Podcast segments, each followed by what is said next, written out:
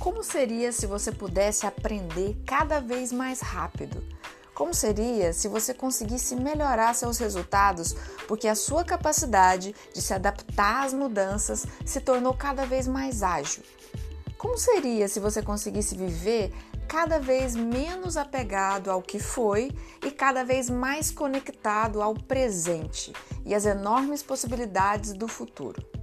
Olá, eu sou a Karina Duarte e esse é o podcast Xoxin Mente de Principiante, que tem a missão de te ajudar a entender o conceito e implementar ele cada vez mais na sua vida, na sua empresa e nos seus negócios.